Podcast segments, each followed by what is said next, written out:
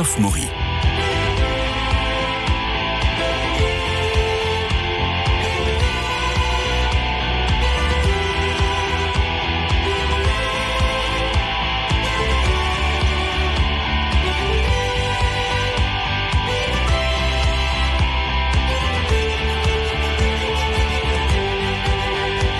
Chaque semaine, nous vous proposons trois films. C'est pas facile de se décider sur tel ou tel titre. Nous en parlons entre nous, hésitons, réfléchissons, décidons et hop, les films sont vus, chacun dans notre coin. Il est rare, très rare que nous nous croisions au cinéma. Et puis voilà, le mercredi, jour des nouveautés en salle, moment de débat entre nous. Nous, c'est évidemment Marie-Noël Tranchant, Dominique Borde et Bernard Mézioni qui se tiennent devant leur paquet de notes et derrière leur micro. Bonjour à vous trois. Alors les films qui ont été décidés, réfléchis, hésités et vus, c'est Ticket to Paradise, c'est Novembre et Une femme de notre temps avec Sophie Marceau. Alors, Ticket to Paradise. C'est un couple séparé qui se réunit pour tenter d'empêcher leur fille de commettre la même erreur que jadis, c'est-à-dire céder au coup de foudre. On écoute la, la bande-annonce en version française. Excusez-moi, je crois que vos affaires sont sur mon siège. Pardon. Oh, c'est une blague. Oh non, il manquait plus que ça. S'il vous plaît, madame, il faut que je change de place. On a été mariés. 19 années, les pires de ma vie. On a été mariés que 5 ans. Oui, plus le temps de m'en remettre. Dans 4 Notre jours, fille va épouser un type qu'elle vient de rencontrer à Bali à des milliers de kilomètres de chez nous. J'ai très envie de t'embrasser. C'est comme si j'ouvrais les yeux pour la première fois et que je réalisais que ce que j'ai toujours voulu était devant moi. Elle va ruiner sa carrière. comme sa mère a dû le faire, il n'y a que moi qui puisse l'en empêcher. Lui, il ne l'écoute pas. Du champagne. Oh, deux, s'il vous plaît. Laissez la bouteille. Merci. Je ne la laisserai pas gâcher sa vie. Il faut qu'on la pousse à le larguer. Même si ça va être pénible pour nous deux, il faut qu'on fasse une trêve pour que ça marche. Ouais, on doit faire équipe. Alors, vous avez fait un pacte de ne pas vous entretuer avant de m'avoir tué? On est ici pour toi, mon Ouais, cœur. on fait équipe. Tu me promets, pas de remarques méchantes, Tu crois qu'il y a un cadeau à la clé si tu finis tout le cochon pas de disputes, pas d'attitude passive-agressive. Et agressive-agressive Essaie de ronfler en sourdine. J'ai un patch nasal. On se demande pourquoi t'es encore seule.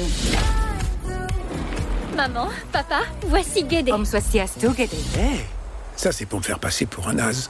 Tu n'as pas besoin de moi pour ça C'est un film de Hall Parker, le réalisateur de Mamma Mia, avec Julia Roberts et Georges Clooney. J'ai envie de dire What else? Bon, on passe au film suivant. Vous avez des choses heureuses à nous dire pour nous encourager à le voir Dominique Borde Oh, très peu de choses à dire, oui. C'est vraiment, ça suit la, la trame des comédies américaines un peu gnangnan.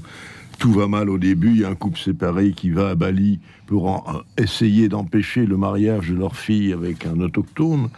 Et puis, euh, après quelques péripéties, ben, tout va rentrer dans l'ordre. Naturellement, le couple séparé va se retrouver et les jeunes mariés se marieront.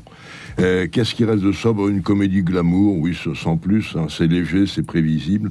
Il y a des cartes postales de Bali. Voilà, c'est, on, voyage à Bali, c'est à peu près. Mais vraiment, les décors, eux, ressemblent trop à des cartes postales. Même tout est artificiel. Sent que fait le minimum, mais avec un peu d'autodérision. Et puis Julia Roberts, bon, fait ce qu'on lui dit aussi. Dire ces deux acteurs qui sont un petit peu en retrait maintenant parce qu'on les voit moins. Et là, ils ont trouvé que ce film-là, pour réapparaître, c'est un peu mince. Marie-Noël Tranchant. Oui, euh, je suis un peu plus indulgente parce que euh, je reconnais vraiment, alors là, tous les défauts qui Ah sont oui. très très apparents, aussi apparents et éclatants que les dentitions de Georges Clooney et, et Julia Roberts. Julia Roberts. qui- mais euh, c'est-à-dire une écriture, c'est un, c'est un, c'est une tentative euh, en effet de refaire ce qu'on appelait les comédies de remariage qui ont donné quand même de très grands moments de Hollywood et notamment grâce à Howard Hawks qui était le maître du genre. Alors là, euh, ben, oui, on Bon. manque à Howard Hawks, c'est-à-dire qu'on n'a aucun rythme, aucun tempo. On sait que Hawks euh, chronométrait les répliques de ses acteurs et leur faisait dire et leur disait est-ce que tu pourrais faire ça avec trois secondes de moins et, c'était- et- et tout donc là Alors là, aucun on va, tempo trois, on va faire trois secondes de moins pour s'étendre il y davantage a quand même. euh, oui, mais enfin, le- donc la mise en scène est très banale, les péripéties prévisibles. Le début est quand même très bon. Parce que là, il y a quelque chose de la, de la vraie comédie euh, dans l'exposition. On voit d'abord les époux, Clooney et Julia Roberts, à distance, mais parlant chacun de l'autre. Pour, le, pour en dire pique-pendre, Mmh, bien oui, sûr. oui. Mais, mais c'est comme une conversation qui se poursuit et une engueulade qui se poursuit euh, à travers l'éloignement. Donc on les sent déjà. Et puis ils se rapprochent à travers le téléphone puisqu'ils parlent tous les deux à leur fille, qui est le point commun entre eux. Et ça, c'est la jolie chose du film. Ils se détestent ou Momentanément. essaient Ouais. de se détester depuis plus que momentanément depuis des années, mais ils ont 19 ce ans. trésor commun qui est Leur une fille. fille Ouais, ouais. qu'ils aiment également. Donc ils sont à équidistance de cette fille et c'est ça qui est très joli dans la comédie. Voilà. Bernard, Oui, j'aurais bien voulu le défendre, mais ce ne sera pas le cas. Je rejoins Marie-Noël pour le début. En fait, ce qui est à peu près réussi, c'est le début, la fin. C'est-à-dire la séquence pré-générique et ce qu'il y a sur le générique de fin, c'est-à-dire un sottisier assez amusant qu'on a connu plus drôle hein, dans d'autres films.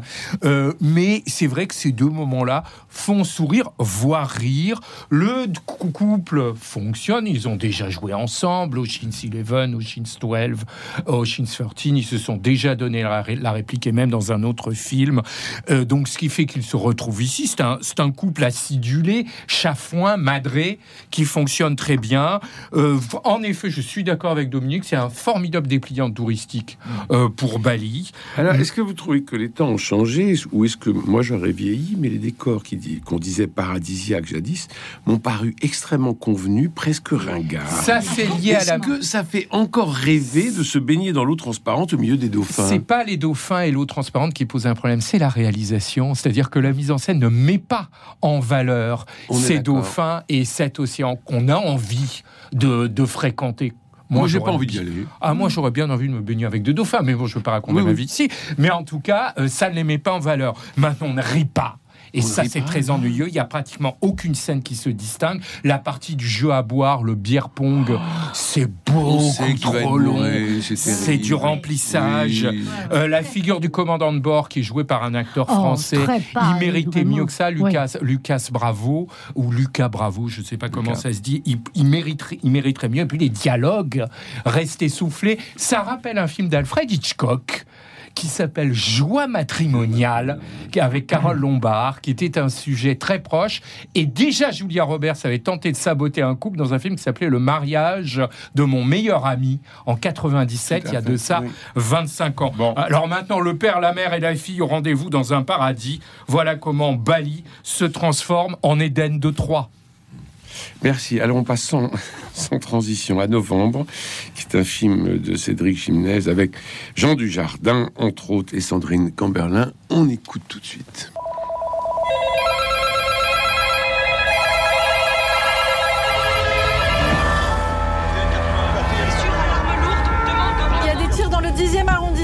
Rues, les rues, donne-moi les rues. Et Louise est en ligne avec la PP. Combien il y a d'assaillants Reste au bureau et tu regroupes tout le monde. Il y a une équipe au Stade de France et l'autre dans Paris. Ça a tiré rue Bichat au Carillon, rue de la Fontaine-au-Roi. Séverine, tu pars au Stade de France avec ton équipe. Les terroristes sont entrés au Bataclan en plein concert.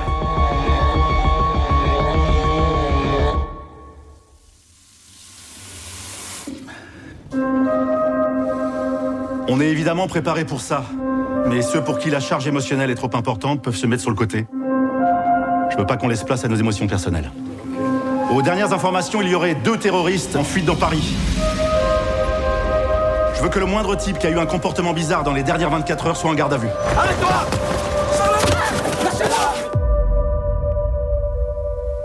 Faisait quoi le soir du 13 novembre?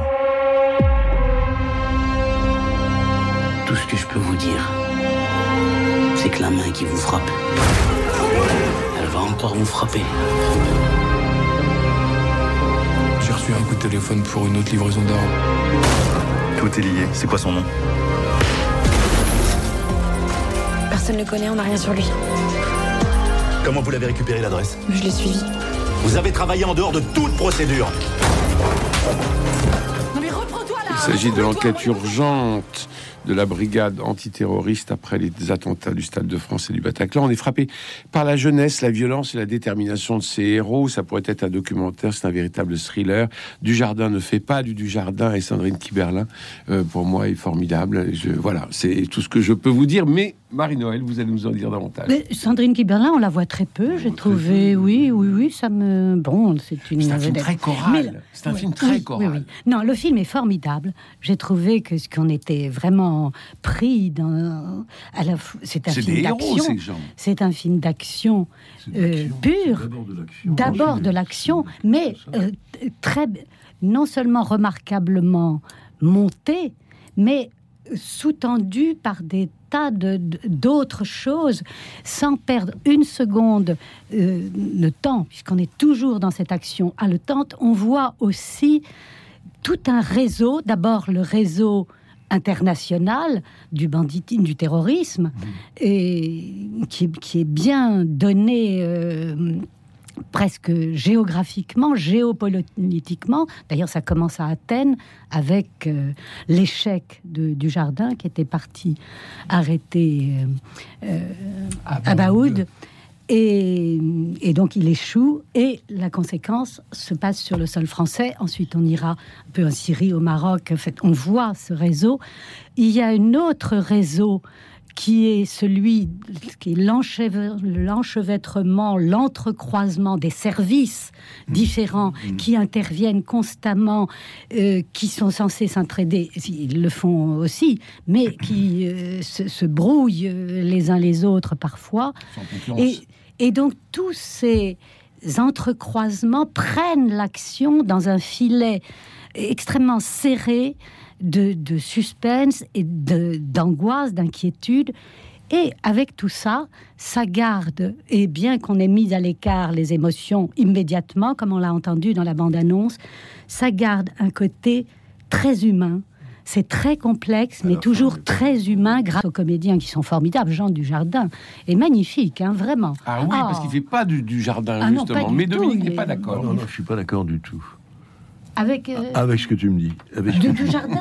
Non, avec Oh. du jardin non plus. Oh. Je suis désolé, mais Oh. non, bah, c'est de- de- le docu-fiction par excellence. du jardin. C'est le docu-fiction par excellence. Euh, c'est très bien fait, c'est vrai, parce que c'est vraiment les cinq jours qui ont succédé au 13 novembre 2015, heure par heure, presque. Bon, c'est- avec un petit, euh, une petite réserve, c'est qu'on finit par être un petit peu embrouillé. On suit Oui, pas toujours. à un- la fin ça, notamment, voilà. oui. Et alors, voilà, autrement, c'est vu par le RAID et la police. Il y a plusieurs, on voit la, la- des policiers. C'est rapide, c'est efficace, sans temps mort, d'accord. Mais le problème, c'est que les personnages n'existent pas ou très peu. Euh, Il n'y a pas de psychologie, il y a des faits, uniquement des faits, toujours des faits. Les personnages ne sont que les protagonistes de l'action. Et ça, ça m'a beaucoup gêné. Du jardin qui, qui a tendance à cabotiner aussi. Là, en effet, il cabotine pas.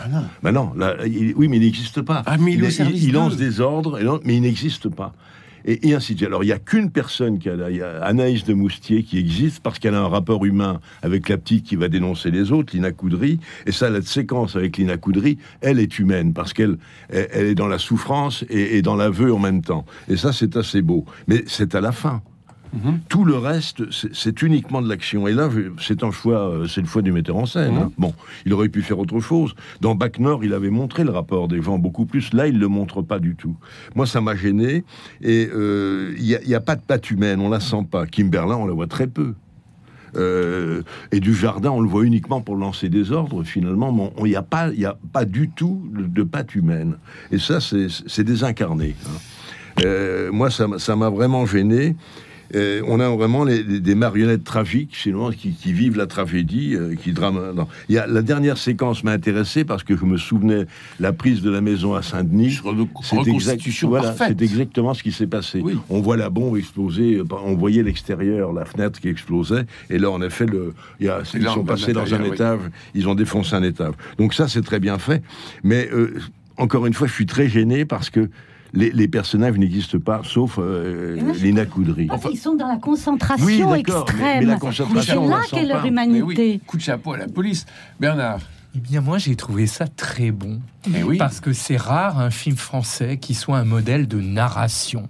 Absolument. Où on est tendu du début, happé du début à la fin. Avec des fêtes, des fêtes, des fêtes. On Et est avec eux. Combien, combien de films Et bien que je ne sois pas forcément en désaccord avec Dominique sur les personnages, Oui, c'est ça. mais on est emporté du début à la fin. Combien de films français, au bout d'un quart d'heure, on commence à regarder sa montre et au bout de 20 minutes, ça y est, ça patine. Là, ça ne patine à aucun moment. Ça pouvait être ridicule.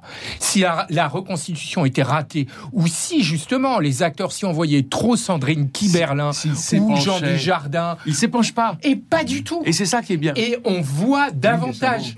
On Ah, bah voit oui. davantage leur rôle que l'acteur. Et ça, c'est formidable. Puis il y a quelques scènes exceptionnelles. La séquence de microphone chez l'ami de la cousine du terroriste. Quel suspense Une tension oppressante.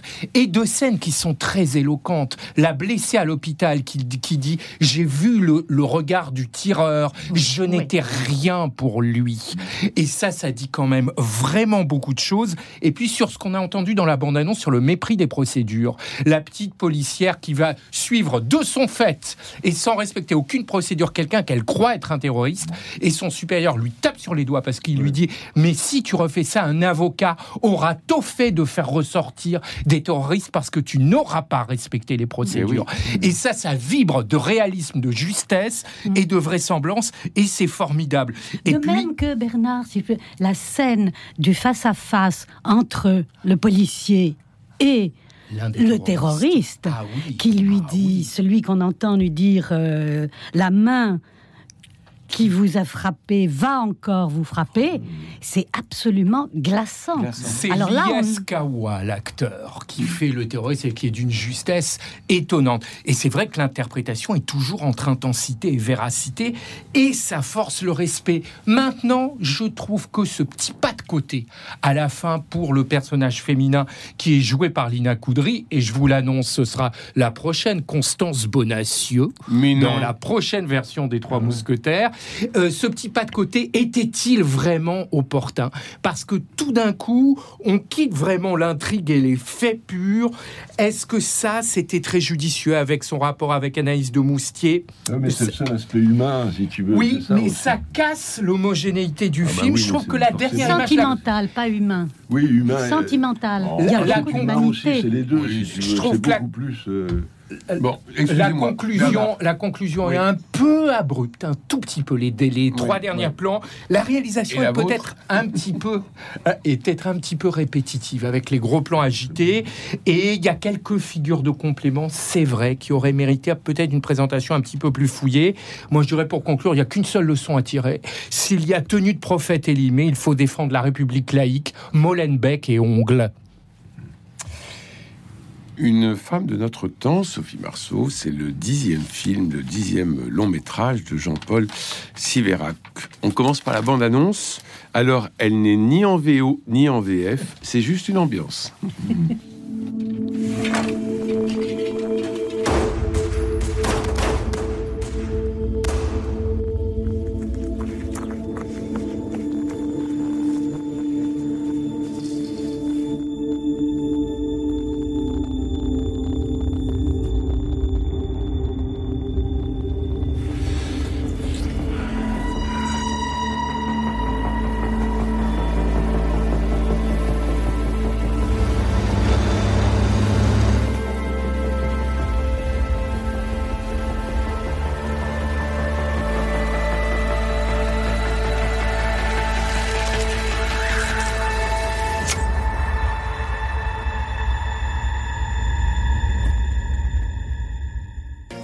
Dans le Figaro que Sophie Marceau trouve assurément ici l'un des personnages les plus forts et troublants de sa carrière. Il incarne en effet une sorte d'Amazone contemporaine animée par la vengeance. Alors, commençons par vous, Bernard, Écoutez, qui est un fou de, de- de Sophie Marceau. Ah, moi, j'apprécie beaucoup. Moi, je l'adore, je l'adore. C'est une authentique vedette Ah oui. et qu'on n'a pas toujours mise en valeur d'ailleurs. Non, parce qu'elle elle, elle conduit très bien sa carrière. Allons Vraiment. Euh, justement, le principal intérêt du film, c'est son personnage. Mhm. Cette héroïne bah, qui est ça. tout en aspérité, tout en ambiguïté, qui n'est pas du tout d'un seul tenant.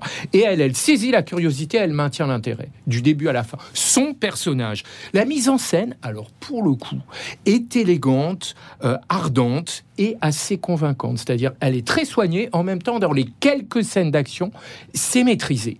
Je trouve que la réalisation emporte, emporte l'adhésion. Il y a deux bonnes scènes. Il y a une scène où elle su- surprend les ébats de son mari. Elle est dans la pièce à côté.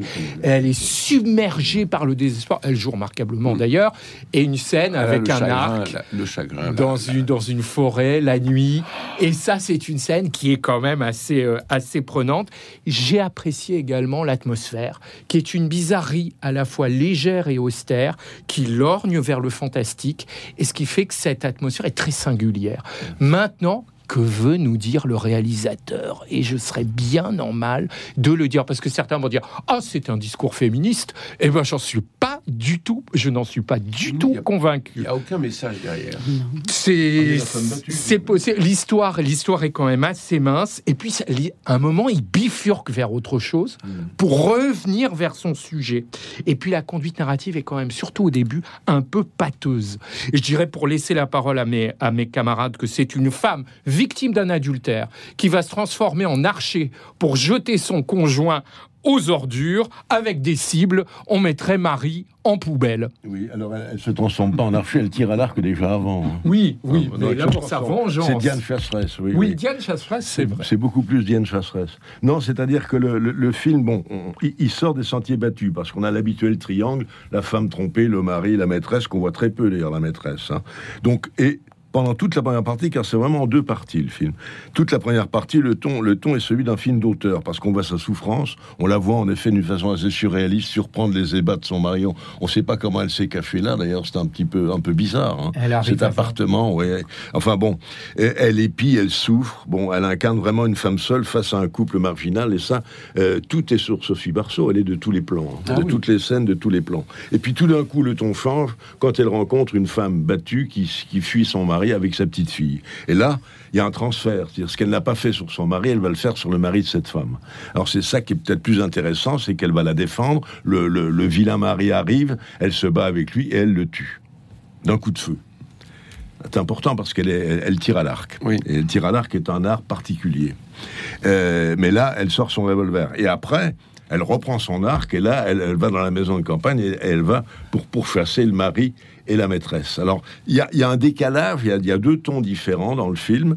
Il y a, il y a vraiment quelque chose de surréaliste. C'est pas euh, et la façon dont elle s'attaque au couple avec son arc et ses flèches.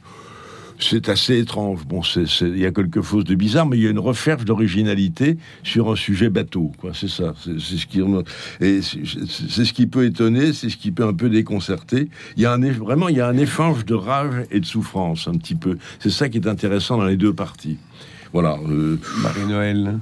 Oui, chez Siverac, on est souvent à la lisière du réalisme et du fantastique, de la réalité prosaïque et de, du monde des fantômes. Et là, la présence de la forêt, toujours chez lui, à côté du monde citadin, il y a cette frontière, ce voisinage avec le, le légendaire, les, fantômes, la- les fantômes, les revenants très présents chez lui. Et là, il y a une ambiguïté du personnage que Sophie Marceau as- rend formidablement. C'est une, c'est presque une créature double, Oui. euh, à la fois une femme. En effet, de notre temps, policière, avec des responsabilités, etc. Mais en même temps, une créature sauvage, un peu comme dans la légende bretonne où je suis fille la nuit, le jour et la nuit blanche biche, sauf que c'est pas elle qui est poursuivie, ou, ou alors elle est en partie poursuivie par ses, ses blessures, ses souvenirs, ses hantises, mais et elle poursuit aussi. Et là, elle devient une créature presque légendaire. Et ce, ce double, On est dans la oui, mythologie. mythique. Elle devient, elle devient de la mythologie.